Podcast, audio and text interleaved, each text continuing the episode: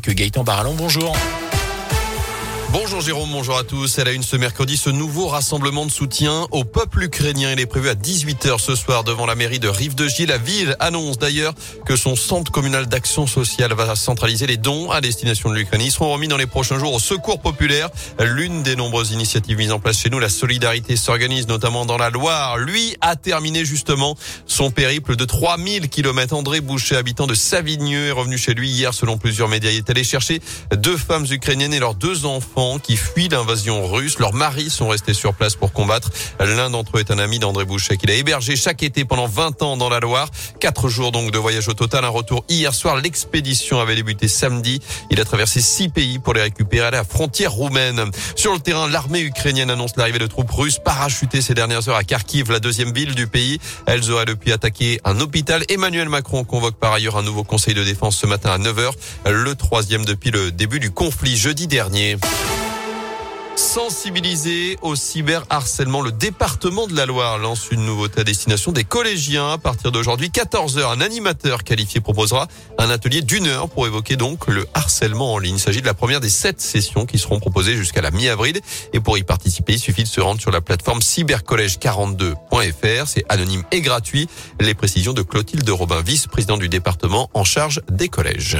L'idée, en fait, de façon anonyme, c'est de pouvoir interagir avec l'animateur et puis éventuellement avec d'autres jeunes. La parole peut se libérer plus facilement. Derrière un écran, ça peut être euh, aussi plus facile de se confier avec euh, des jeunes qu'on ne connaît pas forcément, qui euh, eux aussi ont été victimes. Les langues peuvent se délier. C'est vraiment un atelier qui est, interactif, quoi. C'est pas une conférence, hein.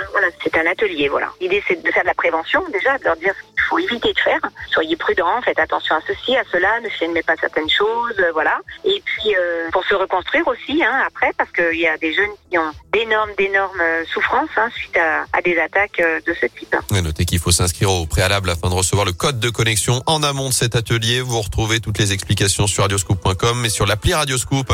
C'est le dernier jour pour s'inscrire en ligne sur les listes électorales pour la prochaine présidentielle. Sinon, vous avez jusqu'à vendredi pour que votre mairie reçoive votre formulaire papier. Je rappelle que le premier tour aura lieu dans 39 jours, dimanche 10 avril. Et ils sont pour l'instant 11 candidats sur la ligne de départ. Marine Le Pen, Éric Zemmour et Nicolas Dupont-Aignan viennent d'obtenir leurs 500 parrainages. Christiane Taubira, elle, en revanche, doit prendre la parole dans la journée. Elle n'a pour l'instant que 147 signatures. En foot, une bonne habitude qui s'installe à l'Etra pour la deuxième fois en une semaine. La séance d'entraînement des Verts sera ouverte au public tout à l'heure à partir de 11h. C'était déjà le cas la semaine dernière avant le déplacement à Paris.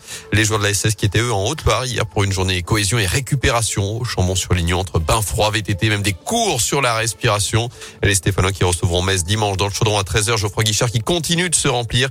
Il ne reste que quelques tribunes disponibles alors que toutes les places sont, je vous le rappelle, à 10 euros. Enfin, qui pour rejoindre Nice en finale de la Coupe de France, les Aiglons, vainqueurs du petit du Petit Pousset Versailles 2-0 hier soir. Deuxième demi-finale ce soir entre Nantes et Monaco, coup d'envoi à 21h15.